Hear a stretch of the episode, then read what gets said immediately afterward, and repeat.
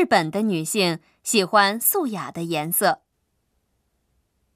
日本的女性原来喜欢素雅的颜色啊？为什么这么说？你看那个女孩穿着黑色，旁边的穿着灰色，她的旁边也是黑色。大家为什么都选素雅的颜色呢？如果是中国的年轻的女孩子的话，她们会选什么颜色呢？大家会穿更艳的颜色。确实，在日本，年轻人和上年纪的人比起花哨的颜色，都比较喜欢素雅的颜色。不喜欢红色和黄色之类的颜色吗？